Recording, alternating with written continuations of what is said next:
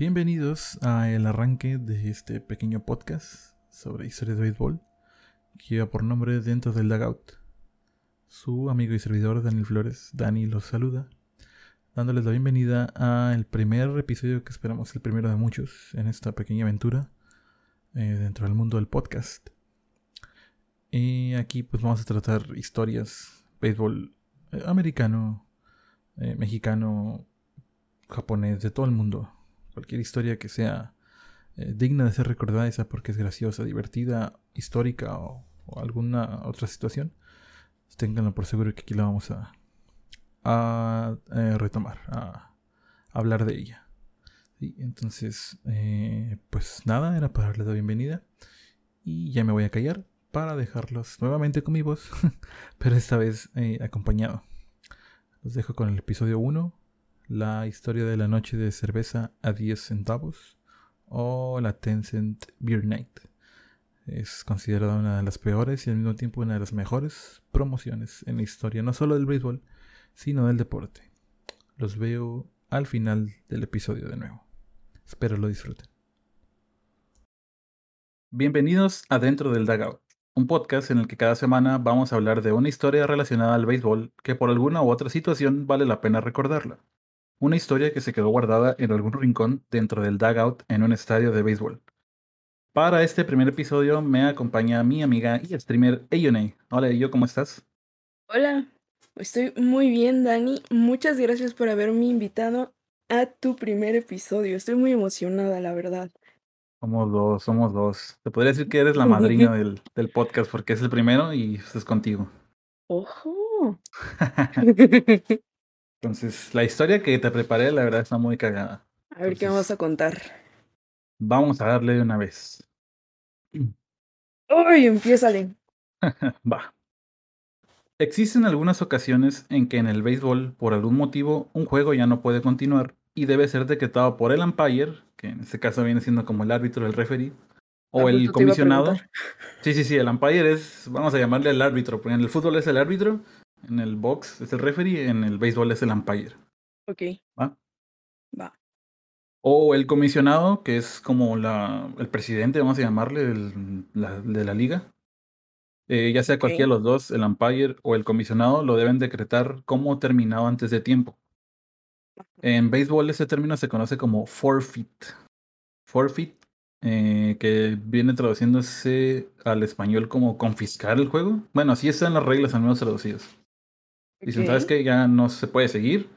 Se acaba antes de tiempo y se declara forfeit. Como ya presta. Exactamente. Y cuando hay forfeit, eh, por las nueve entradas, eh, depende a quién se le dé el gane, se queda el marcador como 9-0. Siempre, oh. siempre va a ser 9-0. Ok. Pobres diablos. pues sí, de hecho sí. ¿Se borra todo? O sea, no, o sea, lo que son no, es lo que te iba a decir. Las estadísticas no, se quedan. Eso para registro, las estadísticas se quedan. Aún así se haya jugado una o dos entradas, eso se queda. Pero para fines, vamos a llamarles como... Prácticos. burocráticos, ajá, prácticos. El juego queda 9-0, depende a quién se le dé el gane. Ok. Bien, sí, sí. Ok.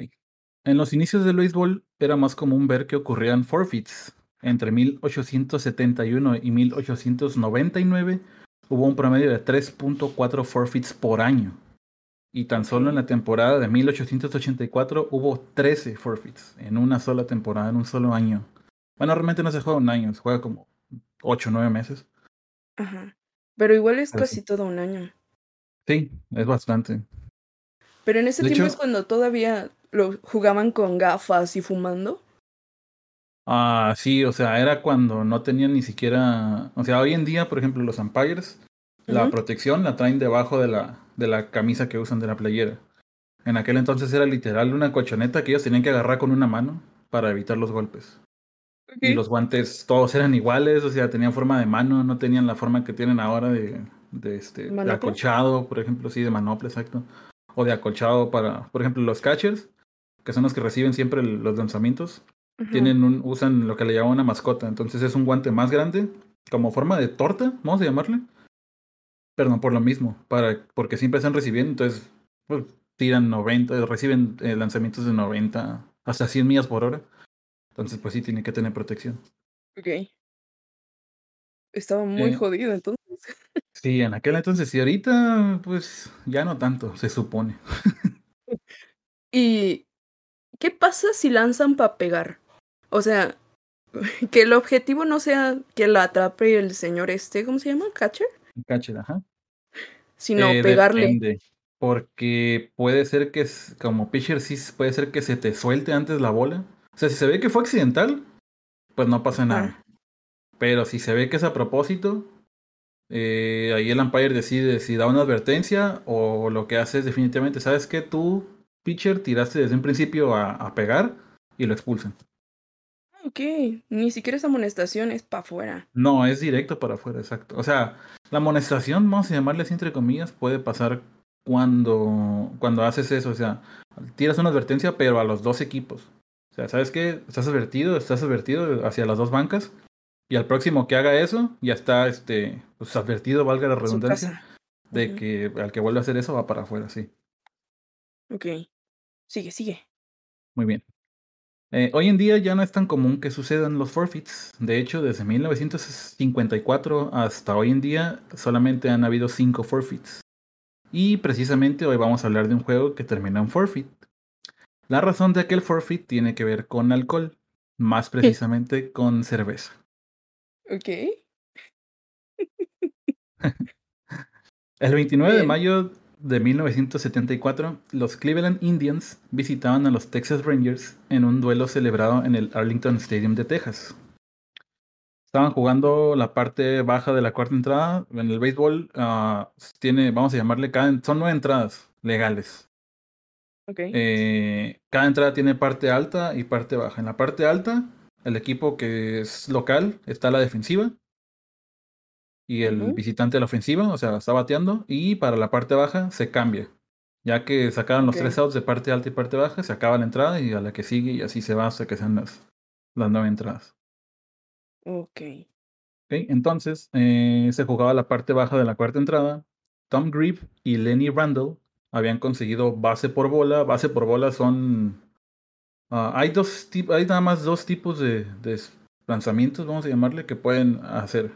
Strike, que es cuando el umpire, cuando no le pegas, o sea, abanicas y no le pegas, o cuando el umpire considera que le podías pegar, o sea, estaba en, la ya famosa zona de strike, o sea, que le puedes pegar y le dejaste pasar, el umpire decide ahí si te canta, si te dice eso fue strike. O bolas, que son todas las, todos los lanzamientos que están fuera de la zona de strike y que el umpire dice, ¿sabes qué? No, no es. Entonces, no cuatro, cuatro bolas, tres strikes es un out. O sea, ya, te vas a sentar y pues hasta que te vuelva a tocar. Sí. Cuatro bolas te avanzan a primera base. ¿Ok? Ok. Entonces, eh, Tom Grieve estaba, por- se había envasado por base por bolas y Lenny Randall había, eh, sí le había pegado a la bola y había hecho hit, que fue sencillo, o sea, nada más avanzó una base. Vale. ¿ok? El siguiente bateador batió la bola y eh, la dejó ah, perfecta para un doble play. Un doble play es cuando sacan dos outs en una sola jugada. Entonces, en este Nice. caso, a la hora de batear, eh, los corredores que están en base están obligados a que tienen que correr porque el que atraparlo, ¿no? bateó, el... no, no, no, o sea, me refiero a los que están, los que quieren Ah, ok, anotar. ya sé cuál es. Sí, sí. Sí, sí, los que quieran anotar. Entonces bateas y como el que bateó tiene que correr a fuerza primera y está ocupada primera y segunda base, pues los otros también se tienen que, tienen que correr para dejar, para darle chance que intente llegar a primera, ¿no? Entonces, eh, los Indians este, iban a. querían hacer doble play. Entonces, el que estaba jugando tercera base, que se llamaba John Lowenstein, tomó la bola, pisó la base. En este caso, digo, como todos están obligados a correr, con que pises la base eh, es out, no ocupas tocar al corredor. Ok. Entonces, puso, el, puso out a Grip y entonces tiró a segunda base para hacer el, el otro out que le faltaba, ¿no? Sí. Pero en esos tiempos, estamos hablando de los 70, ahorita ya hay una regla que no te permi- permite hacer eso, pero Randall dijo, ¿sabes qué? Pues no. Y lo que hizo fue se barrió. Y se barrió tan fuerte que se llevó de paso a segunda base de los indios. en ese entonces no estaba mal visto. Incluso podías, hay videos, incluso donde tú corrías y podías hasta taclear si te querían hacer out. ¡Chingar a su madre! Sí, exactamente. Era muy común. Hoy en día, para, pues para proteger integridad y porque ha habido unas jugadas donde han salido lesionados, piernas rotas y eso, ya no se puede hacer eso. Que en mi fuera opinión, hockey. en mi opinión le quitaba una esencia al béisbol el hacer eso porque sí se veía un chingón cuando, sobre todo en home, cuando venía llegando y tacleaban al catcher para, para evitar este que les que los pusieran out, pero pues ya no se puede hacer eso, ya no te puedes barrer y llevarte de paso al o sea, porque o sea, te Para barrías para llegar a la base, pero como el otro güey está parado en la base, pues te llevaba, o sea, te barrías también hacia sus piernas, pues. No es que le clavaras el pie ni lo plancharas ni nada, sino que por la inercia pues te lo llevabas de paso. Ajá, y te caía encima, ¿no? En alguna ocasión, Sí, en algunas veces seguramente. caía encima, exactamente. Y Qué bueno, eh, violento. es es el béisbol de los 70, o sea, era más común ver chingadas por todos lados. Creo que Y estaba lo que hablamos, lo que hablamos ahorita, en el béisbol cuando sucede algo así, es normal, normal tomar represalias. Ok. Y los Indians pues no duraron, en- no dudaron, perdón, en hacerlo. Cuando Vale. Randall volvió a batear, que le volvió a tocar otra vez su turno al bat, ahora el pitcher era Milt, Milt Wilcox y lo que hizo fue le tiró por la espalda al, al que estaba bateando. La famosa, lo que me decías que qué pasa si le tiran a dar, pues eso pasó, solamente que no le pegó, le pasó, le tiró por la espalda. Ajá, pero ya era con la intención Y de eso, darle sí, o sea, eso jamás es, nunca es bien visto, como te decía ahorita, o sea, eso se toma ya como una, como una amenaza. Exactamente. Pues no, no tan- tanto antideportivo porque es parte del béisbol. Pero sí es como que, ah, ok, tiras una y pues como que, ah, puedo, puedo pensar que se te soltó la bola, pero si ya tiras dos seguidas tratando de dar, Iguales. es como que. ¿qué onda? El siguiente lanzamiento, ahora sí fue sobre la zona de strike. Y lo que hizo Randall es, eh, hizo toques, en este caso no abanicas, sino que simplemente te agachas, dejas, dejas una mano normal como si fueras a batear, pero con la otra agarras la parte gruesa del bat. Entonces nada más pones el bat para que literal la bola nada más pegue en el bat, pero no salga con fuerza porque no abanicas. O sea, se Que queda ahí. al piso. Sí, exactamente.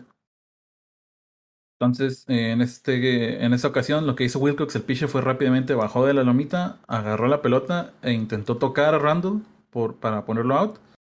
Pero, y sí lo puso out, pero eh, Randall lo tacleó, lo que te decía ahorita. Y hay video, de hecho, o sea, lo ves y es como que, órale, chinga su madre y por allá fue a dar. Entonces, ¿qué pasó? Pues lo que pasaba en aquel entonces. Primera base, John Ellis defendió a su compañero, bajó en chinga y se agarró a chingazos a Randall. No, se agarró a chingazos a Randall y eso provocó que todas las bancas se vaciaran y se hicieran los chingazos entre los Indians y los Rangers. ¿Cuántos jugadores son en cada equipo? 25 aproximadamente, si mal no recuerdo. Entonces había Sí. 50 güeyes golpeándose Golpeándose. Digo, no, no siempre todos están golpeando unos con otros. No, sí hay como que los que dicen, hey, aguanta. Sobre todo los coaches, porque los coaches pues ya son gente que ya está grande. Los managers también. Los que intentan detenerlo, ¿no? Sí, son los que intentan detener. Este, pero sí, eh, voy a poner por ahí el video, luego te lo muestro. Este, sí, se ve bien cagado todo el mundo aventándose chingazos. Vale. Eh, ya que se lograron separar los jugadores, como que, ah, ¿sabes qué? Pues ya te desquitaste, ya me diste el- tus chingazos y todo. Pues ya se regresan, ¿no? A sus bancas, a sus dugouts. Sí. En este caso, el, el dugout es la banca en el béisbol.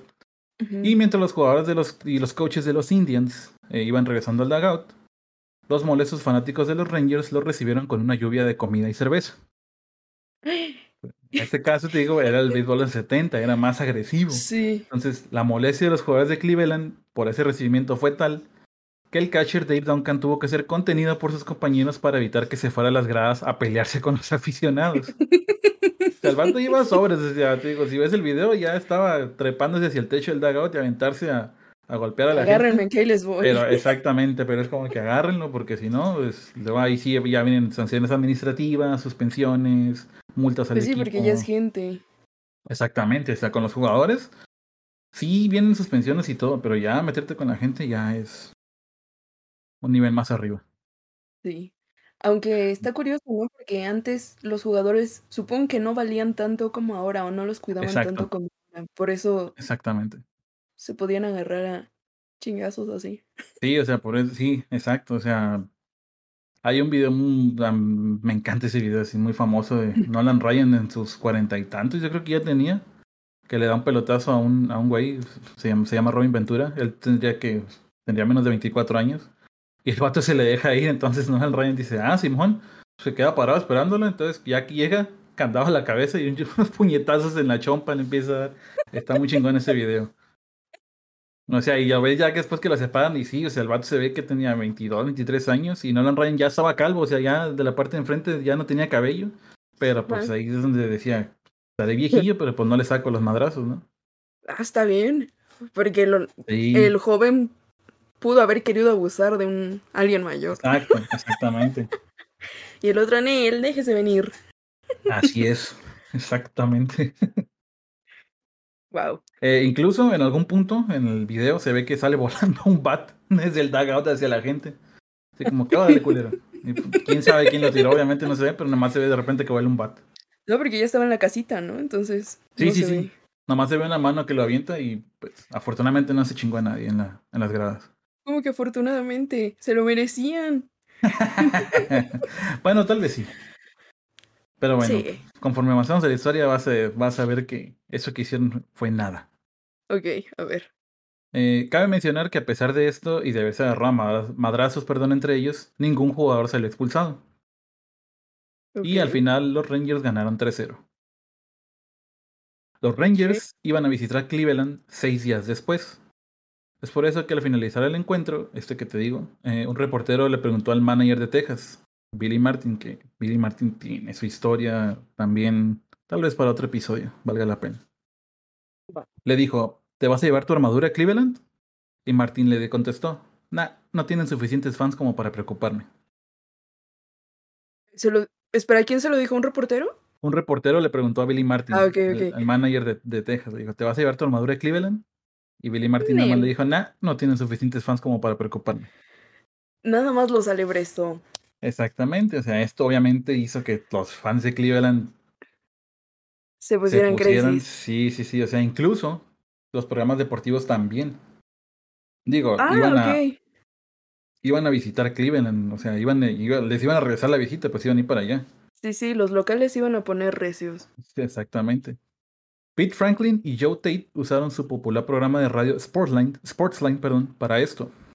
Dan Coughlin, una personalidad deportiva reconocida en Cleveland, recordaba, estaban cada noche en el radio promocionando la venganza contra los Rangers por aquella pelea.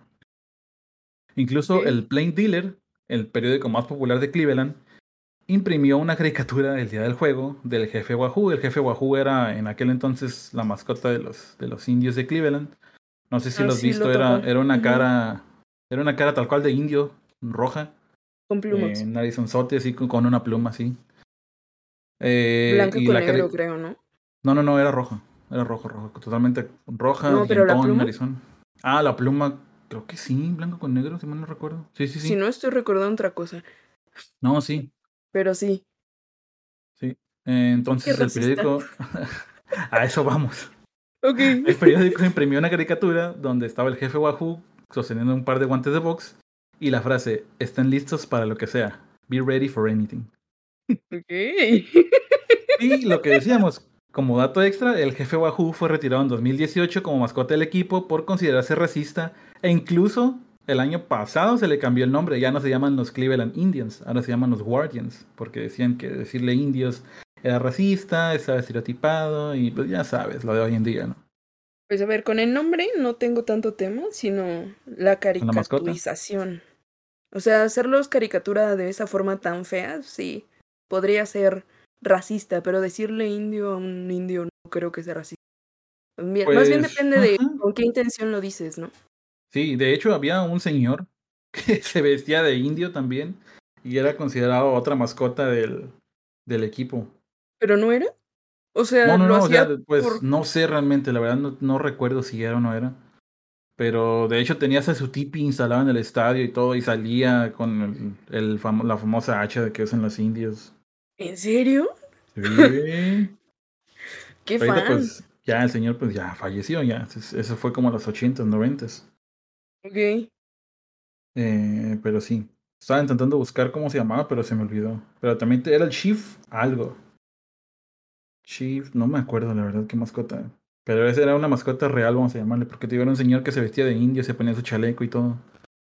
Y esos rituales indios a medio juego. Y andaba. Sí, sí, sí. El más fan de los fans. Ok. Exacto. Ahora, poniendo un poco en contexto aquellos años, eh, los, indios, los Indians perdón, del 74 promediaban apenas unos cuantos miles de asistentes al Municipal Stadium cuando jugaban de locales. De hecho, el 85% de los asientos disponibles permanecieron sin ser vendidos en esa temporada. O sea, de entradas andábamos para el perro, el equipo andaba para el perro. Todo estaba jodido. Sí, dicho sea de paso, eh, ese estadio era uno de los más feos de la liga, aunque era el que tenía mayor capacidad, y además lo compartían con los Browns de la NFL, de fútbol americano. Ok. Y de hecho, sí, la verdad sí estaba bien feo. Pero bueno. las instalaciones en general? Sí, o sea, ¿Cómo te explico? Pues era. ¿Ubicas? Como el, emoji de, de, WhatsApp de un estadio, así que es un círculo tal cual, como un pastel. Así era el estadio. Así tal cual, pero sin banderas. El emoji de WhatsApp tiene banderas. Este no tenía banderas. Eso está muy generoso, ok. Sí, sí, o sea, tal cual, así era como una torre de castillo grande que nomás la levantaron. Y así, ya. tal cual. Eso era. Ok. Eh, en cuanto a la ciudad tal cual, Cleveland tampoco estaba muy bien que digamos. Desde hace algunas décadas atrás, Cleveland estaba pasando por un mal momento. Alrededor de 600 fábricas cerraron o habían abandonado la ciudad, lo que llevó a la pérdida de miles de empleos, haciendo que los niveles de pobreza y drogadicción de la ciudad se elevaran de manera considerable. O sea, el equipo andaba mal, la ciudad andaba mal, todo, todo estaba mal. Sí.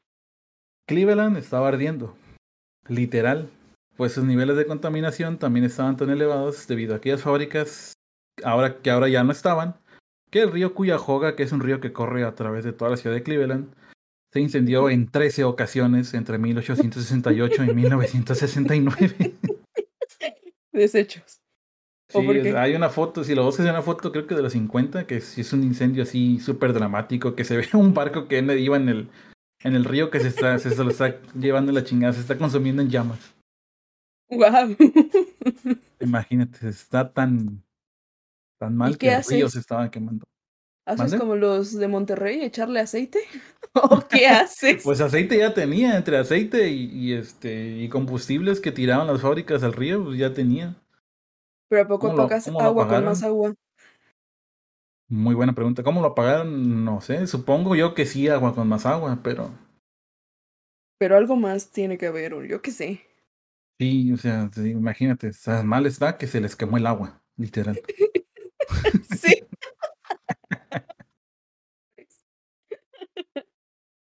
Eh, teniendo en cuenta el odio que los fans de los Indians ahora le tenían a los Rangers en ese entonces, y sabiendo que iban a querer presenciar la antes mencionada venganza, aunado al pésimo momento que pasaba el equipo en ese entonces, el equipo de marketing tenía que hacer algo para atraer a la gente al estadio. Y para no quedar como imbéciles. Exactamente. Y fue así como llegaron a la solución perfecta. 10 Cent Beer Night. Noche de cerveza a 10 centavos. De a dos pesos, no. Exacto, más o menos. O sea, pues de hoy en día, de hoy en día, sí, en el 74 era más barato todavía. En el 64, ¿cuánto valía el dólar? ¿Como 5 pesos, 3? Creo. Por no ahí. la verdad. No, ni pero, pero no valía los sí tiene que ser casi 20. Sí, más o menos. imagínate un dólar y tenías 10 cheves. Fácil. Era muy fácil ser borracho en esa época. Exactamente. Eh, tres años antes, en 1971, Cleveland ya había organizado un Nickel Beer Day, o sea, una, un día, esa, noche, esa vez no fue una noche, perdón, fue un día de cerveza a cinco centavos. Okay. Y todo había salido a la perfección, así que ¿qué podría salir mal en un Tenser Beer Night? Es lo que vamos a ver. Nada, o sea, pinta perfecto. Y todavía le vamos a agregar más porque el día tenía lo necesario para pistear eran inicios de junio, el calor en Cleveland es muy húmedo, o sea, oh, calor, cerveza. Y aparte muchos universitarios volvían a la ciudad para empezar vacaciones. Uy, no. Eh, así que digo, uno cuando está en la universidad lo que quiere es pistear lo más barato que se pueda. Gratis. Y llegar, y casi, casi, prácticamente gratis. Sí, sí. Así que 12 onzas o 355 mililitros, o sea, una lata, de cerveza por tan solo 10 centavos pues, era la promoción perfecta. El precio original en aquel entonces era de 65 centavos, así que el descuento era bastante considerable. Sí, mucho. Ok. Había un límite de 6 vasos por compra. No había límite por persona ni límite de compras en todo el juego. O sea, podías ir, pedías 6 Y te regresabas y, ah, cuídamelos. Y volvías a hacer fila y otros seis. Y nadie... Y otras y otras y otras. Sí, sí, exactamente. O sea, nadie se iba a dar cuenta. Bueno, sí se iban a dar cuenta, obviamente, pero no, no habían, no tenían nada que decirte de que hay una acá de venir hace dos minutos por seis cervezas. Sí. Pues dame otras seis. Bueno, ahí están. O sea, no había nada, no había. Prácticamente no había ningún tipo de control. Sí, exactamente. O sea, como que, ah. O sea, ni siquiera había algo que, que impidiera, como que, ah, ¿sabes qué? Toma, niño menor de edad, cuídame esas seis, o aquí están tus seis, déjame comprar otra vez. Ni siquiera eso estaba controlado. Ajá, no importaba nada. Nada, Literalmente. no había ningún tipo de control. Esto está haciendo un collage de, de irnos a la mierda muy rápido, a ver qué más. Uy, lo que es falta. Apenas vamos empezando, o sea, el juego todavía no empieza, ¿eh? Te recuerdo. Ah, sí, es cierto. La promoción atrajo a 25.134 aficionados al estadio. El doble de lo que habían. ¿Perdón? Ganaron. Sí, o sea, ellos esperaban la mitad. Unos 14, 12 mil. Llegaron 25.134. ¿Y sí cabían todos esos en el estadio? Sí, el estadio tenía, te digo, era el que más capacidad tenía en aquel entonces. No me acuerdo exactamente el dato, pero sí, sí cabían. Ok. Eh, Tim Russert, quien en ese entonces era estudiante de universidad y fue periodista de la NBC, recordaba, fui con solamente dos dólares en mi bolsillo. Ustedes hagan las cuentas. o sea, imagínate, con dos dólares, que, si está 10 centavos, dos dólares. Iba millonario. Se iba a poner la pera de su vida. Exactamente, ibas a ponerte la pera de tu vida. Muchos fanáticos llegaron ya alcoholizados al juego, porque pues, ¿qué más vas a hacer, no? O sea, obviamente. Si está tan así, es como que, ah, recopiamos y luego vamos para allá. O lo que teníamos pensado en gastar ese día, lo gastamos la mitad en precopiar y la otra mitad en pisear en el estadio. Y que sea doble. Sí, exacto. Nada, podría malir sal en este caso. Desde el inicio, la demanda por cerveza excedió la capacidad para servir en los puestos, así que se tomó la decisión de que los fans hicieran fila y llenaran sus vasos directamente de los camiones que estaban detrás de la barda de los jardines. Fuck. Tan rápido. Exacto, o sea, apenas íbamos empezando. Ok. Esto llevó a que el número de gente ebria aumentara rápidamente, obviamente, y sus acciones pronto se verían reflejadas. Ok, ahora sí, ya vamos a lo que es el juego. Ah, que sí van a jugar. Sí, sí, sí, sí. te acuerdas que te he dicho que eran nueve entradas, ¿verdad? Sí, sí. Vamos, vamos a hacer un mini análisis por cada entrada. Ok. En la segunda entrada, apenas en la segunda entrada, una mujer saltó al campo hacia el círculo de espera de los bateadores. O sea, pues hay alguien bateando y el que sigue de batear siempre tiene que estar ya este, listo, está calentando con otro bat o algo, pero ya debe estar parado esperando su turno. Ok. Entonces la mujer se saltó, se fue a ese círculo de espera y sacó sus pechos al aire ante la emoción de todos los borrachos presentes en el estadio. Sí. Exactamente. O sea, tienes mucha gente, o sea, morritos universitarios, cerveza, chichis, ¿qué más? O sea, estaban viviendo el sueño esos güeyes. ¿Qué, hicieron con la morra? ¿La sacaron o se quedó ahí? No, sí, mira, luego la, eh, ella trató de besar al umpire, Néstor Chailak, pero ese se negó. Ese se negó porque no estaba con ánimos. Ya después ya la sacaron, ¿no? Le dijo Neil. Sí, dice, como querida, no. Vamos a hablar después del fuego y tal vez. Pero ahorita no, ahorita no hace el vato como que, oye, me quedan siete entradas todavía, aguántame. Ok. No se sabe exactamente por qué ni cómo los ingresaron al estadio, pero cientos de fans traían firecrackers, o sea, petardos, que oh. comenzaron a encender en las gradas. No inventes. ¿Y lo, se los echaron a los jugadores? A eso vamos. A eso vamos, sí. Hasta ahora las únicas interrupciones eran por el encendido de los petardos y la única hostilidad era abuchear a cada jugador de los Rangers que tomaba turno al bat. O sea, lo normal, o sea, quita los petardos y lo normal, ¿no? Sí. Si les tiren mierda o, se empiezan a gritar o a abuchear al, jugador del equipo contrario, pues es algo normal. Y más por su guerra. Exacto. Ahora, estamos hablando apenas de las primeras tres entradas. ok. En la parte alta de la cuarta entrada, Tom Grip conectó su segundo home run del encuentro para adelantar la ventaja de los Rangers a 3-0. O sea, aparte iba perdiendo el equipo local, iba perdiendo ya 3-0. No jodas, ok. Y se iban a poner muy mal. Sí. Luego que sucedió esto, un hombre completamente desnudo brincó hacia el campo y se barrió en segunda base. Que yo no sé qué pinche dolor ha de ser barrerte, o sea, porque. Perdón, en los jardines pasto está bien feo. No, es que a eso es lo que voy. En los jardines hay pasto. Pero en las bases no hay pasto, hay tierra suelta. Ok, sí, cierto. Entonces, imagínate barrerte sin ropa, es como que.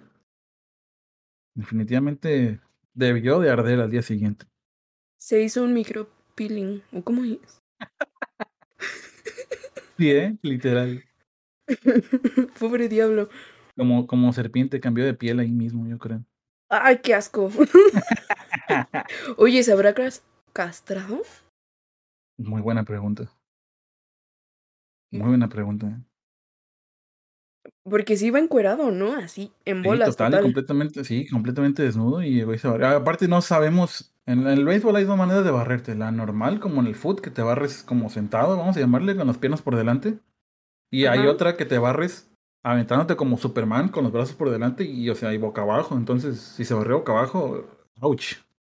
Oh, es que me lo imaginé como Superman, la verdad.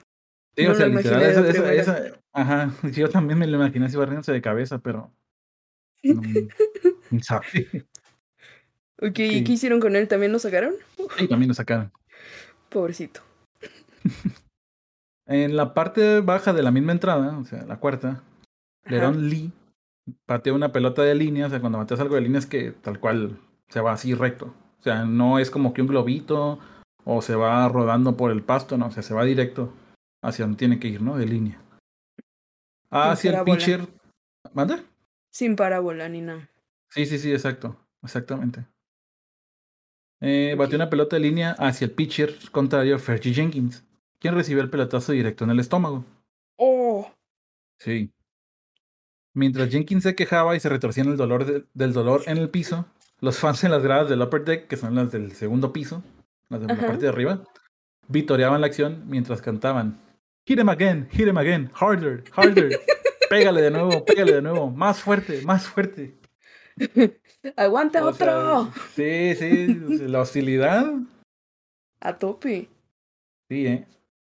En ese tipo de situaciones cuando te dan un pelotazo o algo así, o sea, que te quejas o algo, siempre te dicen, ay, juega para el equipo, o sea, para que te dejes pelotear contra el que te den una base. Entonces me los imagino gritando así como que, ah, no te pasó nada, ya, levanta, sigue. Aguanta. Sí, sí, sí, aguantas otro pelotazo. nice. Luego se dio una jugada en tercera base donde Charlie Spikes logró llegar quieto, safe, a la base. La marcación no le gustó al manager Billy Martin, quien fiel a su estilo salió a reclamarle al umpire la jugada. Debido a la fama de Martin, que digo, lo podemos tocar en otro episodio o algo, pero si un spoiler rapidito, el señor tenía enemistad con todos los umpires de la liga, era alcohólico, se agarraba chingazos con sus propios jugadores. O sea, no lo contrario, sino con sus propios. Una vez se agarró, se agarró a madrazos un empresario afuera del estadio. O sea, ese señor tiene una historia ¿Estaba loco? No, nada más el alcohólico. Ah, ok. Nada más. Con eso basta. Sí. eh, debido a la fama de Martin, los fans comenzaron a bucharlo y tirarle cerveza mientras volvía a su dugout. A lo que el buen Billy respondió tirándoles besos a los fans. Uh... no, o sea, a ese señor le valía más, como que sí, síganle. Mira, beso para ti, beso para ti. De hecho, hay una foto. De este juego no hay no hay video, porque no se transmitió por televisión. No, no hay. Ahí está la transmisión de radio nada más. En, en, ese entonces no todos los juegos se transmitieron por televisión. Hoy en día sí todos, pero en ese entonces no. Pero hay una foto donde se está tirando besos a los a la gente en las gradas. ¿Cuántas cosas le llovieron? ¿Ninguna?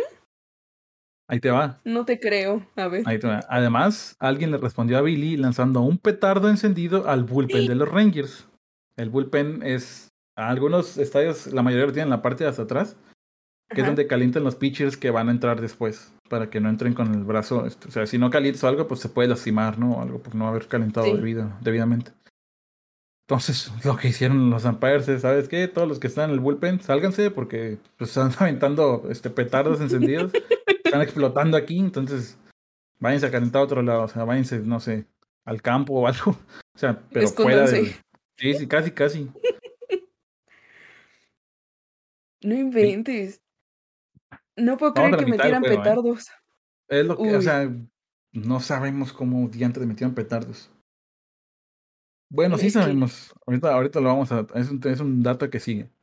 A ver. Em, en la quinta entrada, una pareja de padre e hijo brincaron al terreno de juego y le mostraron el culo a la gente que estaba sentada en los bleachers. Los bleachers son los asientos que están hasta atrás, donde se va la pelota de home run, que siempre son los más baratos de todo el estadio. Los más lejos. Sí, y no nada más a la gente, sino también a los jardineros de los Rangers. ok. Eh, Hicieron esta esto, exposición anal. Exactamente. Tomando lo, típico, o sea, tenía que hacer, alguien tenía que hacer eso. Entre todas su desmadre, alguien tenía que hacer eso porque si no, no hubiera sido un, un desmadre eh, dentro de lo común, vamos a llamarlo entre comillas, ¿no? Sí, sí. Eh, luego de ver esto, Herb Score, que era el anunciador del estadio, que habla por el altavoz y todo eso, les pidió a los fans que no se saltaran al terreno y se mantuvieran en sus asientos. Esto solamente llevó a que más gente se saltara al terreno de juego. sí. obviamente, o sea, le dices a alguien no lo hagas y pues lo va a hacer. Sí, sí, sí, sí. Y más si están todos borrachos. Exactamente. ok. Ok. Aquí va el dato que te decía, mira. Conforme avanzaba el juego, los fans seguían saltando al terreno. Algunos eran aprendidos por los guardias y muchos otros volvían a sus asientos, ya que, como un pequeño dato, a la organización de los Indians no se le ocurrió contar con elementos policiales para este evento. No. Solamente, solamente había 50 guardias de seguridad presentes en todo el estadio. Pobrecitos. Sí, o sea, 50 guardias. Y ni siquiera eran polis. No, no, no, no, no eran, no eran policías, o sea, no tienen más que. Digo, obviamente no estoy apoyando el uso de la violencia ni nada, pero no tienen más que las manos. o sea, no tienen otra herramienta. De perdida en policía, no sé, o sea, una macana o algo para medio tratar de controlar. Sí, repito, no estoy aprobando, sí, no estoy aprobando el uso de la violencia ni los golpes, ¿verdad? Pero si te ves que se está saliendo la situación de control, pues a veces es necesario. Y más viendo que es tanta gente. Sí, o sea, 50 contra 25 mil. No Facilito. Manera. Pone tú que no todos los 25 mil estaban borrachos, había gente que sí había ido a ver el juego, pero la mayoría sí estaba hasta la madre. Yo creo que todos estaban borrachos, aunque hubiera gente que sí quisiera ver el juego. Es que también, también había familias. Es lo que te decía, o sea, no había, como, podías darle los vasos de cerveza a un menor de edad, sí había también menores de edad.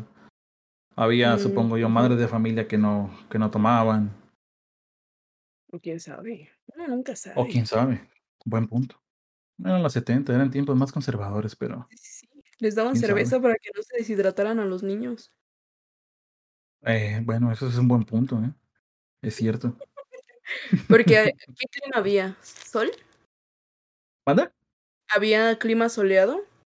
Además de la humedad de. No, no, no, eso fue de noche. Eso fue de noche. Ah, es verdad, sí, es cierto. De noche.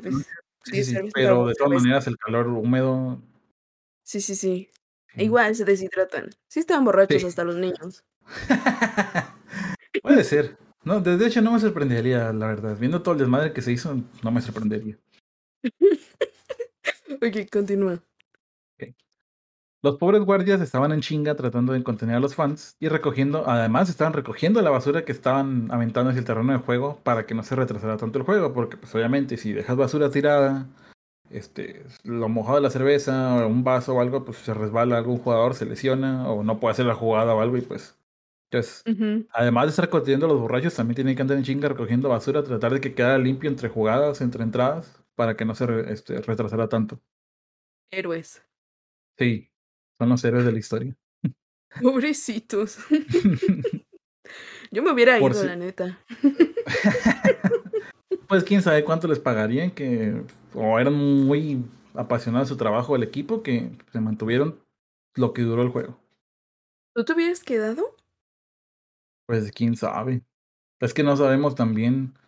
O sea, como estaba la situación de que andaba valiendo gorro el equipo y la ciudad, Tal vez era como que, oye, ¿sabes? Si pierdo mi, mi, empleo aquí, pues quién sabe cuánto tiempo vaya a conseguir otro. Entonces, si eso ya se asegura, pues ni modo, me la tanqueo. Aunque esté de la verga, voy a seguir porque necesito comer mañana. Exactamente. Es verdad, no me puse en su situación. Sí, sí, sí.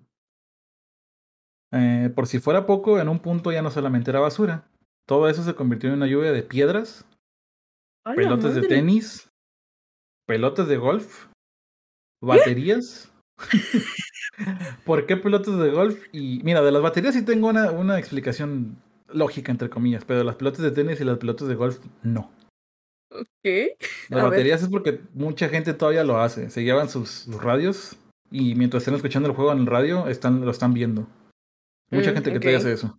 Entonces eso tiene lógica y es como que, ah, ah yo creo que incluso hasta le aventaban el radio. En un punto alguien aventó un radio fácil. Ahí te va, güey. eh, bueno, piedras, pelotas de tenis, pelotas de golf, baterías y todo lo que los fans tuvieran al alcance para lanzar al campo. El humo de los firecrackers crea una atmósfera de campo de guerra a mezclarse en una nube con el humo de marihuana de aquellos que estaban fumando en el estadio. Esto era un desmadre, o sea, y te digo, llevamos poquito más de la mitad apenas. ¿Cuánto dura cada entrada? Mm, mira, no, te sé decir, o sea, la entrada se puede, puede durar cinco minutos o menos hasta como puede durar una hora. No hay un límite de tiempo para una entrada. Ok. Pero en promedio un juego de béisbol viene durando aproximadamente de tres a tres horas y media.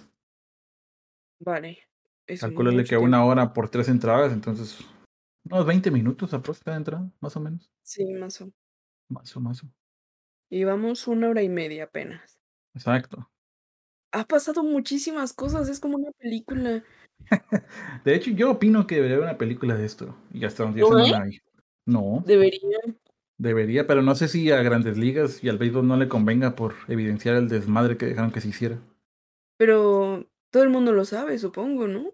Claro, o sea, hay registro y todo. Y el juego, pues también está registrado. Te digo, lo, lo, lo, esto se va a ir muy mal porque no hay una traducción tal cual, pero lo forfitearon al final. Ah, quedó confiscado.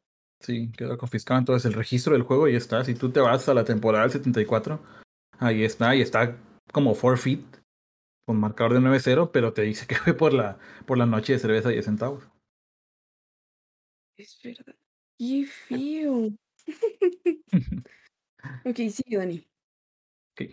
En la sexta entrada, Toby Hara conectó un triple, o sea, triples bateas y llegas a su tercera base. Puedes correr tres bases, pues te da tiempo de correr tres bases para aumentar la ventaja de los Rangers ahora a 5-1. O sea, los Indians seguían en su desmadre y seguían perdiendo aparte.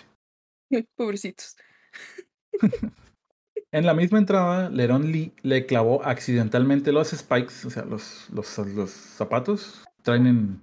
Este, pues, como, para, como es tierra, ajá, como picos. Así como los de fútbol, como los tacos, pero en ese entonces. Hoy ya no se puede por lo mismo, pero en ese entonces se podía usar de aluminio porque se clavaba mejor a la tierra. Entonces le clavó. En la piel. Sí. De por eso los prohibieron. Porque se clavaba muy bien en la piel.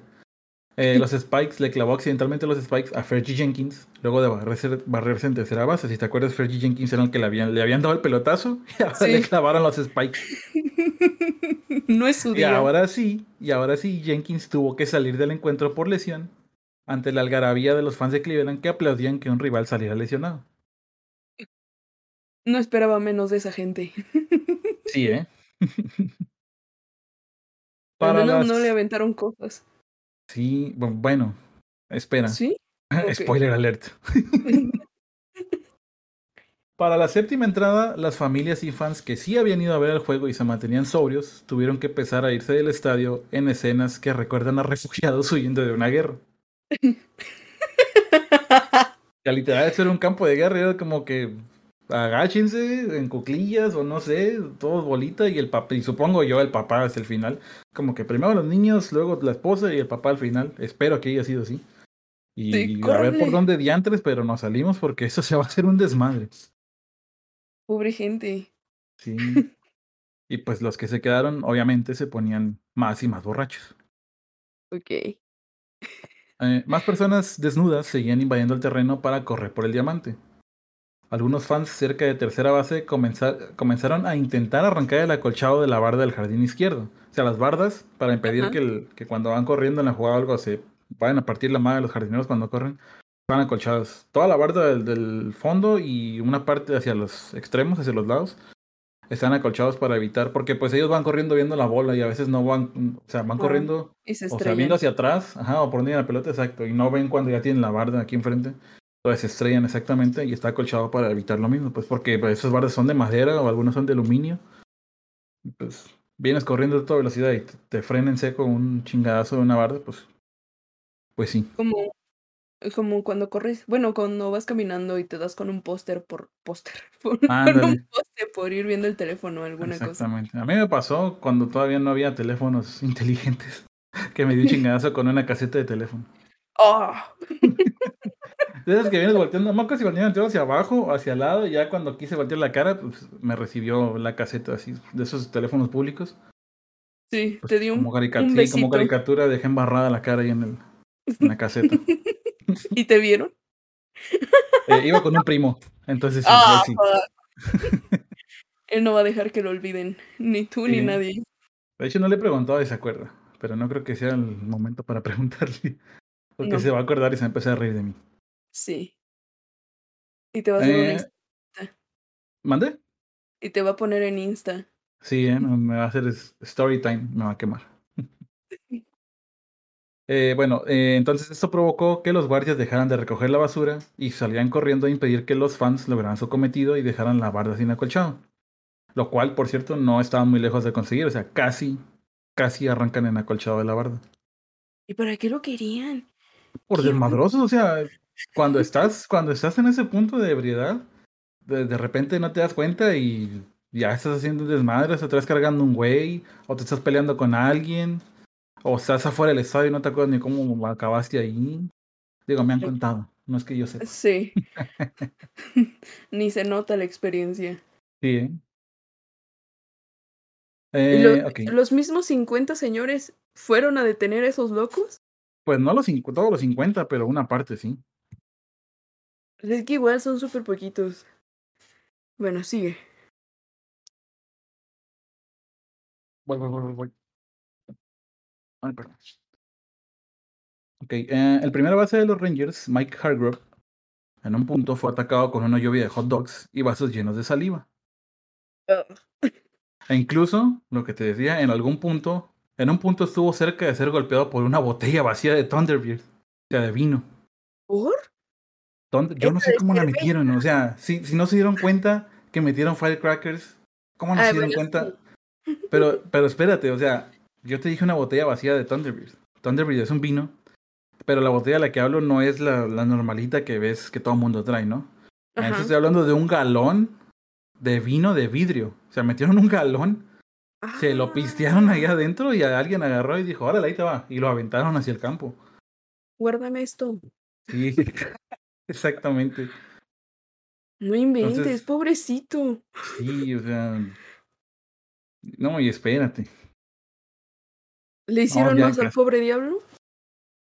No, no, no, a él no. Ah, al equipo en general. A ver. ¿Te acuerdas que te dije que eran nueve entradas de todo el juego, verdad? Sí. Llegaron a la parte de abajo del novena, de la novena entrada. Uh Ok. O sea, dejaron que después de todo ese desmadre todavía el juego seguía. Pero ¿cómo los jugadores seguían en lo suyo. Es como un lugar de locos. Entre hot dogs, cerveza, saliva, vidrio, firecrackers, ellos seguían jugando. ¿Cómo lo hicieron? Pues, digo, si hubiera habido transmisión, hubiera estado bien chingón. Sí. Pero pues no hay puras fotos sin narración de radio. Pero qué huevos de seguir jugando cuando ves que todos están crazy y te atacan. Exacto. Eh, George Hendrick inició el ataque de los Indians con un doble, o sea, llegó a esa segunda bateo, llegó a segunda base. Luego de eso vinieron tres bateadores emergentes. Un bateador emergente es cuando haces cambio. O sea, literal, nada más entra, entra de cambio a batear por ti. Que sabes qué, este, tengo un bateador mejor o ya se cansó, no sé algo. Mete un bateador emergente y nada más entra a batear por ti. Se puede quedar jugando si es la misma posición o algo. Pero generalmente nada más lo meten a batear y luego ya otra vez lo, lo sacan. Ok.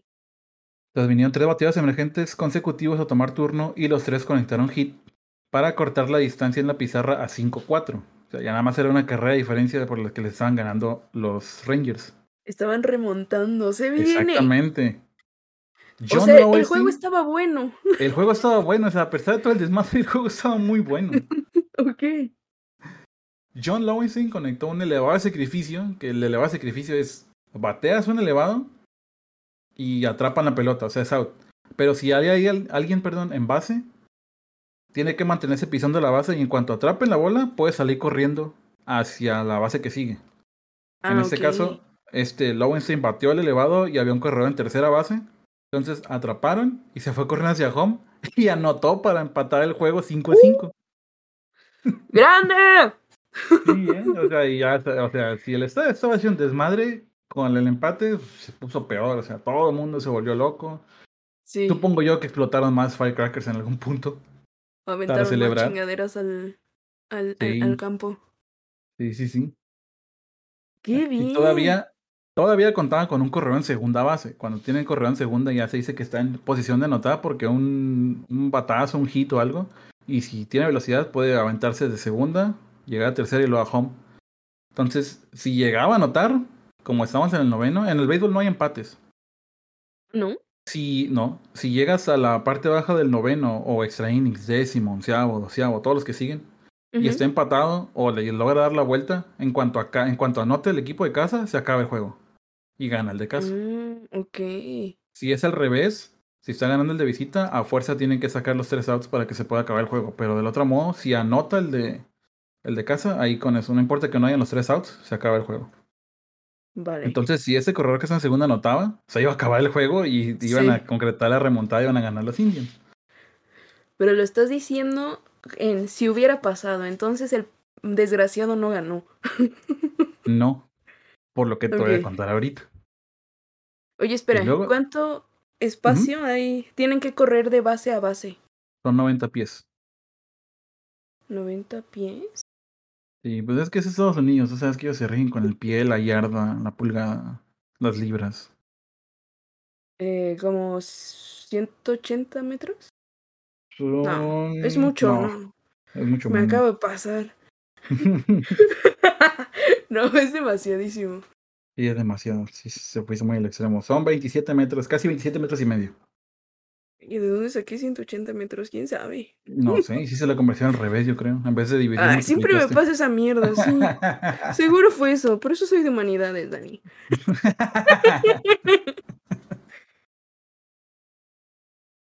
ok, eh, luego que pasó todo esto, el desmadre del empate y que hay corredor este, que puede anotar para que saque el juego. Un joven de 19 años de nombre Terry Jerkich saltó desde las gradas de los... nombre? Pues está en el registro, o sea, yo supongo, porque ahí viene un pequeño spoiler, después sí llegó la policía. Ah, ok. Al final, pero llegó. Grande. Este, entonces yo creo que quedó en el registro. Eh, entonces Terry Jerkich saltó desde las gradas de los jardines y corrió hacia el jardinero de Texas, Jeff Burroughs, para intentar robarle la gorra. Ok. Eh, o sea, ante esto, le llegó por la espalda y se cayó. O sea, no le quitó la gorra, sino que se cayó. Y Borrux lo pateó. No, ah, al lado. Y Borrux lo pateó. Pero, o sea, por la inercia, Borrux también se cayó. O sea, lo, lo pateó. Supongo yo que es como que, ah, pues, o sea, la gorra pues va en la cabeza, ¿no? Entonces, al llegar por la espalda, yo me imagino que quiso brincar, porque supongo, si tenía 19 años y el jardinero este tenía ya veintitantos, treinta y tantos, pues, quiero suponer que estaba más alto. Entonces, así me imagino yo la escena, ¿no? Como que saltó, y aparte, pues las gorras van, van justas, pues, o sea, no es como que estén sueltas ni nada por lo mismo, porque tienen que ir justas porque van corriendo con ella puesta o algo, y entonces no se le va a caer a, media jugada. Entonces supongo yo que digo, le saltó por la espalda y es como que hacer el movimiento así de, ah, Simón. Ya sea que le, le jaló la gorra atrás, se le agarró la visera para poder quitársela. Pero se fue de paso y se cayó, y el otro lo pateó, pero al mismo tiempo que lo pateó, por la misma inercia también se cayó. ¿Y le pudo quitar la gorra ya que estaba en el piso? No. Ah. No, pero lo que viene es lo mejor de todo. A ver. Billy Martin vio a lo lejos lo sucedido y pensó que Burroughs estaba siendo atacado. Por lo que volteó, agarró un bat del dugout, volteó a ver a sus jugadores y les dijo, vamos por ellos. Enloqueció. Entonces, imagínate la escena de los 25 jugadores en chinga saliendo con bats, agarrarse chingazos contra la gente porque pensaron que se estaba madreando su otro jugador. Eso, eso ya era guerra, tal cual. Sí, sí. Era guerra. Iban gritando. Como en vez de espartanos es Ranger. Sí, o algo. Un grito de guerra. Sí, sí, sí, totalmente. ¿Y luego qué? ¿Atacaron a la gente o a los jugadores? Espera, espera, a eso ah, bueno. vamos. Sí. Al ver esto, los fans comenzaron a saltar al campo para enfrentar a los jugadores de los Rangers. Al llegar a donde estaba su compañero, encontraron a Brooks molesto por la situación, pero sano y salvo. O sea, nada más se cayó y, estaba le, bien. le cayó la gorra, pero es como que típico, ¿no? Te levantas, te limpias el polvo y te vuelves a poner la gorra. Es como que vamos a seguir jugando. Sí. Pero pues te digo, ya se han brincado los demás a tratar de defender al güey este que patearon. Entonces, el problema fue que ahora los fans que solamente estaban echando desmadre y saltaban para correr desnudos, se convirtieron en una turba enfurecida armada con navajas, uh. cadenas y palos hechos con partes de asientos que arrancaron. Además que algunos fanáticos comenzaron a arrojar botellas a los jugadores. Y luego se supo que salieron de Catepec. Fíjate, yo creo que si hubiera un, estadio de béisbol en Ecatepec profesional, en algún punto hubiera pasado esto. ¿eh? Sin necesidad de la cerveza. Sin necesidad de cerveza. Solo con que pase algo que no les haya gustado y órale. Sí, sí, sí, sí. Entonces, perdón, al ver esto, el manager de los Indians, Ken Aspromont, ordenó a sus jugadores a que también tomaran sus bats y corrían a defender a los Rangers que estaban a punto de ser atacados. Entonces, ya eran 50 güeyes con bats contra los. Ponle tú que eran 23 mil, vamos a ponerle. aquí. creo que me fui muy bajito. 24.500, 20, 24 20 muchos. sí. Que ya, o sea, obviamente no todos iban a agarrar chingazos, pero la mayoría estaban que navajas, cadenas y habían arrancado los asientos. Entonces, lo que como eran asientos de madera, pues, sacaron palos de ahí. Y, y astillas y todo ese pedo. Exactamente, o sea, sí, sí, sí. El pedo estaba mal. ok. La turba comenzó entonces a lanzar sillas metálicas e incluso el pitcher de Cleveland, Tom Hilden Hilgendorf, fue golpeado en la cabeza por una de esas sillas. Porque había partes del estadio donde son como las sillas, ese tipo, como las que hay en la lucha libre. Ah. Que así las ponían un chingo de sillas para que se sentaran. O sea, no te digo, en los 70 pues no era todo completamente parte del estadio. O sea, había partes donde ponían sillas de esas, de las plegables. Sí, como de fiesta. Los, los bleachers eran toda una hilera de, de un de cemento en forma de asiento donde tienes que llegar temprano si quieres agarrar buen lugar. No estaba nada numerado. Todo estaba salvaje. Eh, sí, todo eso, era un desmadre. O sea. Los managers de ambos equipos aprovecharon un momento y comenzaron a dirigir a sus jugadores de vuelta a los dugouts para ponerse a salvo. Mike Hargrove se enfrascó en una pelea de golpes con un aficionado y luego de terminar se vio envuelto en otra pelea en su camino hacia el dugout. sí, es de película. 100%. Sí. Esto merece una película. Ojalá y la hagan pronto. Los jugadores iban corriendo por grupos y defendiéndose entre sí para poder llegar a las bancas y meterse al clubhouse lo más rápido posible. O sea, el clubhouse ya son los vestidores, están ya así tal cual. o sea, te metes al dugout, es como subterráneo, vamos a llamarle. Y te metes al clubhouse y ahí están los vestidores y todo ahí ya te pueden cerrar. Y ya estás a salvo, se supone. Entonces sí, una vez que llegaron al clubhouse, inmediatamente cerraron y aseguraron las puertas. O sea, se atrincheraron en el clubhouse esperando a que nadie se los madre. Ok. Pobrecitos, es como si los persiguieran zombies. Sí, exactamente. Pero zombies un poquito más inteligentes. En el sentido de que te pueden chingar. No que. Están borrachos. Exacto. O sea, a esa vez me refería, pues. Vale. Bueno.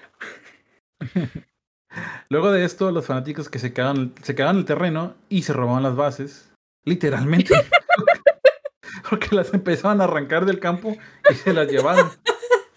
Ah, sí, tenía que ser. Sí, sí, sí, o sea, ese es el mejor chiste que pudieron haber hecho en todo esto. O sea, qué mejor chiste que aplicar el que decir, me robé la base. Literal. Y la tengo ahí colgada en, la pared de mi casa. Ay, qué bien. Tú también lo habrías hecho, Dani. La verdad sí. La verdad sí, lo hubiera hecho. Y si la tuviera ahí exhibida en la sala y decir, no mames, me robé esa base, güey. Literal, me robé esa base del estadio, güey. Aunque alguna vez, acaba de que llegara, ¿alguna vez te conté cuando me robé la base en Cleveland? y todos, ya. Siéntese, señor. Ya basta. Ya basta, ser. Eh, otros aficionados comenzaron a tirar cosas del campo, entre las que se encontraban vasos, piedras, baterías, hot dogs, cajas de palomitas y sillas plegables.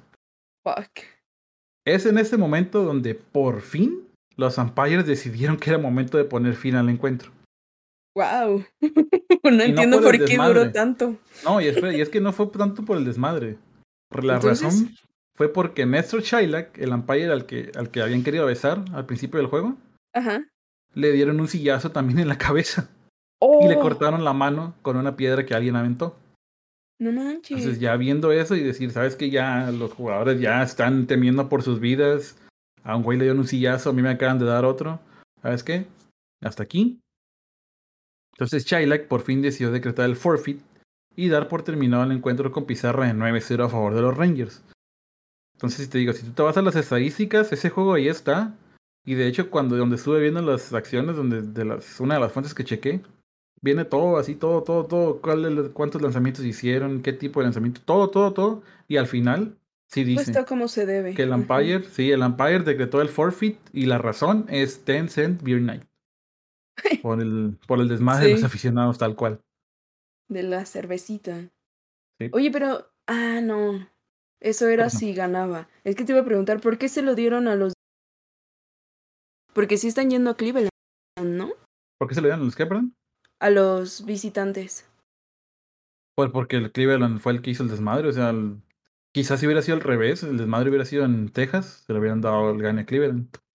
Ah, el equipo aquí afectado, al que se iban a Madrid en principio, era a los Rangers. Y los indios o bueno, lo que pensaron, ¿no? Bueno, lo que pensaron. No. Sí. Es que, bueno. O sea, sí.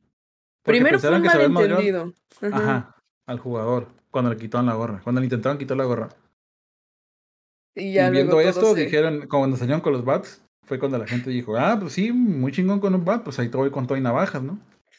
sí. Y los otros güeyes lo que hicieron fue salir a defenderlos porque dijeron, no mames, no se van a matar a alguien de aquí en un estadio de béisbol. Voy a ver morir a alguien jugando béisbol.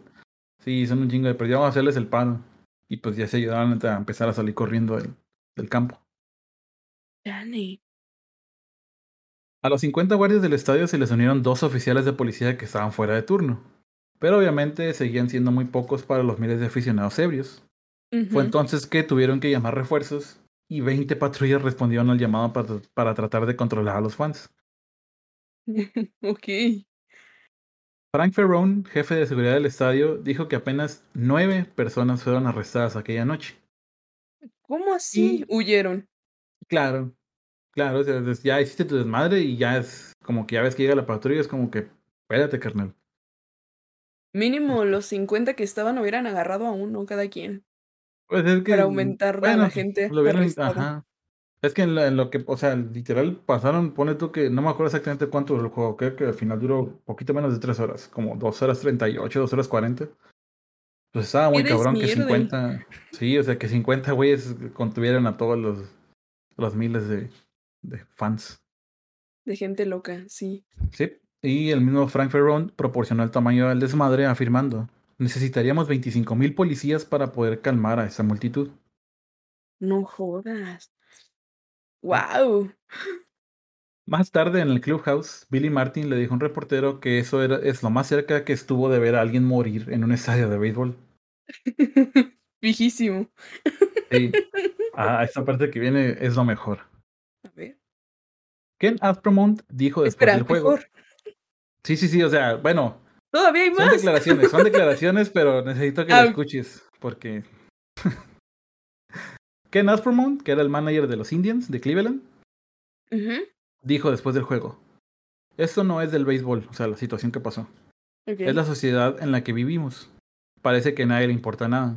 Nos quejamos de los fans en Arlington la semana pasada cuando nos aventaron cerveza y quisieron pelear con nosotros. Pero vean a nuestros fans, ellos fueron mucho peor. No sé qué fue y no sé a quién culpar, pero tengo miedo. Tengo miedo. Sí, tengo miedo. El Empire Nestor Shylock tenía una opinión un poquito diferente. Y él dijo: Pinches animales. Simplemente no puedes controlar una manada de animales.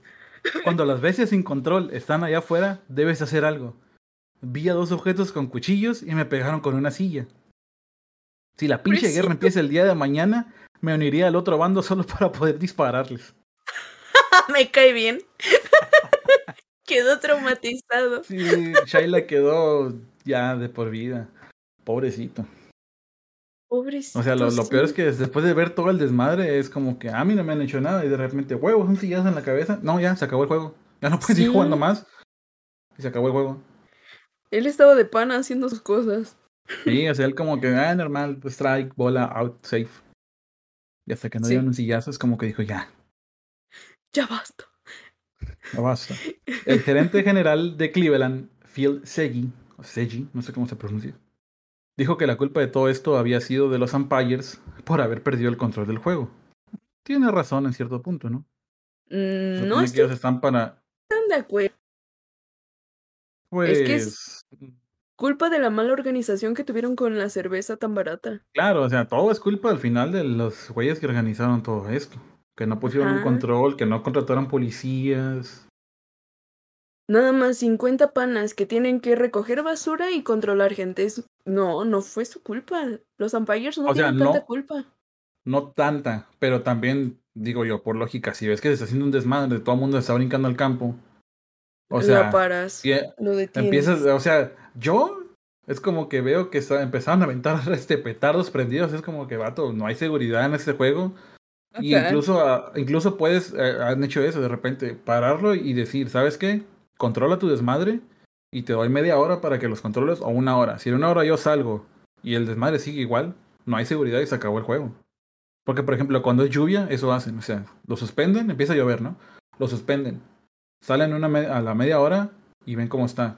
Sigue lloviendo, ok, otra vez. Salen la otra media hora después y vuelven a ver. Si a la tercera media hora que salen sigue lloviendo, ahí sí dicen, ¿sabes qué? Ya, se acabó el juego. Si a la tercera media hora salen y ven como que ya se calmó y ya no va a seguir lloviendo, es como que, ok, ya pueden regresar y seguimos jugando. Okay. Pudo haber sido algo parecido, así como que, hey, aguanta, ¿sabes qué? Paramos el juego, garantizan la seguridad, eh, obviamente cosas que no iban a poder hacer porque tienen 50 guardias nada más. Sí, eran demasiado pocos. O quizá lo hubieran disfrazado como que, ah, ¿sabes qué? Ya. Los que tenían los, los petaros como que ya me calmo. Y empieza el juego y otra vez empiezan el desmadre.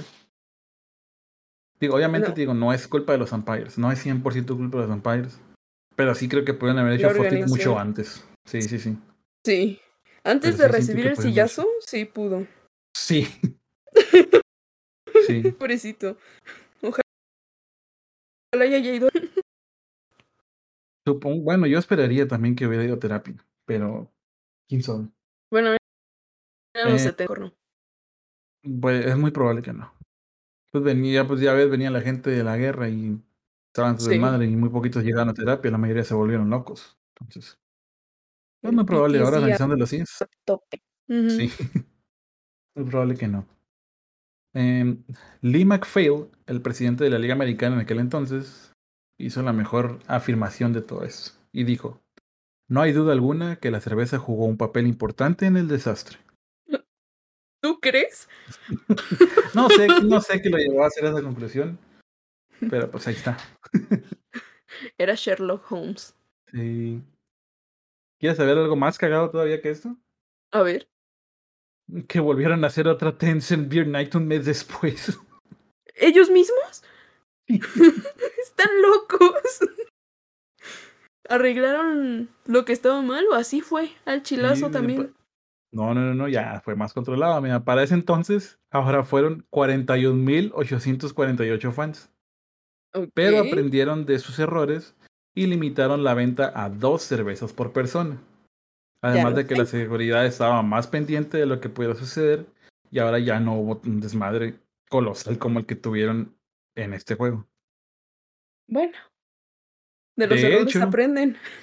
Sí, exacto. De hecho, hicieron otras tres, aparte de eso. Pero ninguna llegó al desmadre de, de todo esto. Ninguna fue un desastre, sí, sí, qué bueno. No, a ese nivel. Y pues obviamente digo, quedó marcada ahí en la historia y todo, pero dudo mucho, después de haber visto eso, dudo mucho que se vuelva a repetir algo así. Sí. Es que fue demasiado, escaló muy rápido, todo se desmadró en menos de tres horas. Imagínate. Exactamente. En menos de uno, o sea, porque el desmadre empezó realmente desde la segunda entrada. no creo que fuera una hora de juego y ya, ya había desmadre. Eran como 40 minutos, ¿no? Digo, desmadre normal, vamos a llamarlo entre comillas, porque que gente de repente se brinque al, al campo, pues es normal. O sea, nomás agarras, la sacas y como que siguen jugando, ¿no? Aquí no pasa nada. Pero ya aventar botellas de vidrio, sillas. Petardos. Petardos. Ya amenazar a gente con navajas, o sea. Era otro pedo, definitivamente. es que no, no puedo creerlo. No puedo creer que no se detuvieran antes. Yo tampoco. O sea, no puedo entender. O sea, hubiera estado súper chingón que al final hubieran ganado. Se hubieran metido esa carrera y hubieran ganado. Sí. Que así se hubiera cerrado el partido y ya estaba. Sí, o sea, exacto. Llega, anota y todo el mundo se brinca, ahora sí se brinca con a celebrar y ahí se sientes madre y ya es como que vámonos. Y te hubieras evitado tal vez la parte esa de donde están en todos combates y estuvieran a punto de agarrar chingados entre ellos. sí, lo vi violento. Habrían acabado como borrachos felices. Borrachos felices, exactamente. Borrachos, felices porque compraron, porque pisieron muy barato y porque vieron a ese equipo ganar. Ajá, y ya no todo estaba tan de la mierda como antes de entrar al partido. Exactamente. Pero no. Pero pues vieron más los intereses de los bolsillos de, ah, Simón, juntamos un chingo de gente. Y ya que están, es como que, ah, este, ¿sabes qué? Creo que la cagamos.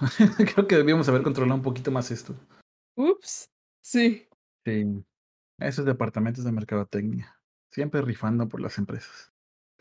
Sí. El marketing. Y pues esa fue, esa es la historia de la noche de cerveza a 10 centavos. Desmadre total. Maravillosa. me gustaría ir a un partido así. No, mejor no, ya me arrepentí. Olvídalo. Pues si lo ves de lejos, yo también. ¿Televisado? se comprueban. Ah, sí, televisado, no, o sea, hubiera estado genial que hubiera estado televisado, pero pues no, hay puras fotos nada más. Pero con eso te haces una idea más o menos de cómo. Pero sí, pero te das una idea. Ay, no puede ser. Muy pues Ya ves, la cerveza y el béisbol a veces van de la mano, pero no, no a este extremo. Definitivamente no. ¿O sí? pero como en las otras ocasiones que lo hicieron. Ah, bueno, sí, eso sí. Todos contentos. Sí. Sin guerra al final del partido. Exacto. Pues obviamente si tú buscas en la historia o en internet o algo, pues esta sale. Creo que entre esta y otra que dejé para otro episodio son las peores promociones en la historia, no nada más del deporte, sino, digo, no nada más del béisbol, sino del deporte en general. O sea, mejor porque te deja un desmadre así del que te ríes. Obviamente hoy si lo lees te ríes, pero como dices, si hubiéramos estado ahí, si hubiéramos estado ahí es como que no mames, me voy a morir, aquí me van a matar a batazos, o a sillazos, o a botellazos. O me queman, cualquier cosa. sí, vamos a tronar un, petardo en la oreja y me voy a quedar sordo, no sé. ¡Ay, qué feo! Imagínate. Pero pues afortunadamente no, no, o sea, no hubo víctimas mortales. Y pues nada más nueve arrestados. Que supongo yo que pues fue una fianza o no sé, unos cuantos. Servicio comunitario. Servicio comunitario, unas cuantas horas tal vez encerrado y, y luego ya vas para tu, tu casa. Pero estuvo muy intenso, ¿eh? Sí. Para la gente que dice que el béisbol es aburrido. Justo. Tal vez esos sean de los partidos que sí te hubiera gustado ver. Por televisión, pero ver. sí, porque estar ahí ni de pedo, ¿eh? Sí, sí, sí, sí. Y pues bueno, esa fue la historia. Entonces, un placer que me hayas acompañado en este primer episodio, que espero es el primero de muchos. Fue un gusto estar aquí, me divertí bastante con esta historia tan, tan así. Ah, muchas gracias por, la, por haber aceptado la invitación y pues quizá eh, esperemos juntarnos en otro, en otro episodio más, más adelante. En el episodio 100 yo creo. Oh, espero, llegar, a, espero llegar a, ese, número. Aguanta que espérate que pegue esto y lo ya vemos. Pero te llamas usted, así sonaste. sí, sí, sí, tal cual. Ay, muchas gracias por la invitación. Y pues nos estamos viendo. Muchas gracias a ti, Dani. Bye. Ah, bye. Y esa fue la historia de la Tencent Beer Night o la noche de cerveza de centavos. Para que vean que a veces eh, no pensar bien en las promociones sí puede llevar a, que todo termine un desmadre. Afortunadamente no pasó a mayores, o sea, se hizo un desmadre, pero vayamos, podemos decir lo normal que se hubiera hecho en un evento de esta magnitud. Eh, pero hasta ahí. Eh, personas detenidas, heridas no tan graves, afortunadamente, pero no pasó nada de ahí. Por unas pequeñas situaciones tuvimos que cortar antes de tiempo y ya este Eyone no alcanzó a, a decir sus redes, pero la pueden encontrar en Twitch y en TikTok como Eyone, Ello con Y y doble E al final. Es E Y O N E E. Eh, igual voy a dejar sus, sus redes en la descripción de, del episodio por si quieren ir a checarla. Y les recuerdo que ese podcast dentro del Dugout es parte de Serpentineros, el medio informativo del béisbol. Nos pueden seguir a través de nuestras redes. Nos encuentran como arroba serpentineros en Twitter, arroba somos serpentineros en Instagram, así como nuestra, la página web del, podcast eh, dentro del dugout.serpentineros.com y la página web de la página web madre, vamos a llamarla, ¿no? Esta manera, de, lo que es el medio Serpentineros. Eh, ahí nos encuentran como serpentineros.com. Un poquito ausentes en cuanto al mantenimiento y a la actualización de esa página, pero esperamos pronto retomar la, la actividad. Nos vemos el próximo viernes con un nuevo episodio para dentro del Dugout. ¿Qué historias nos tiene el béisbol para contarnos, lo averiguaremos en el transcurso de, de estas semanas. Nos estamos viendo. Bye bye.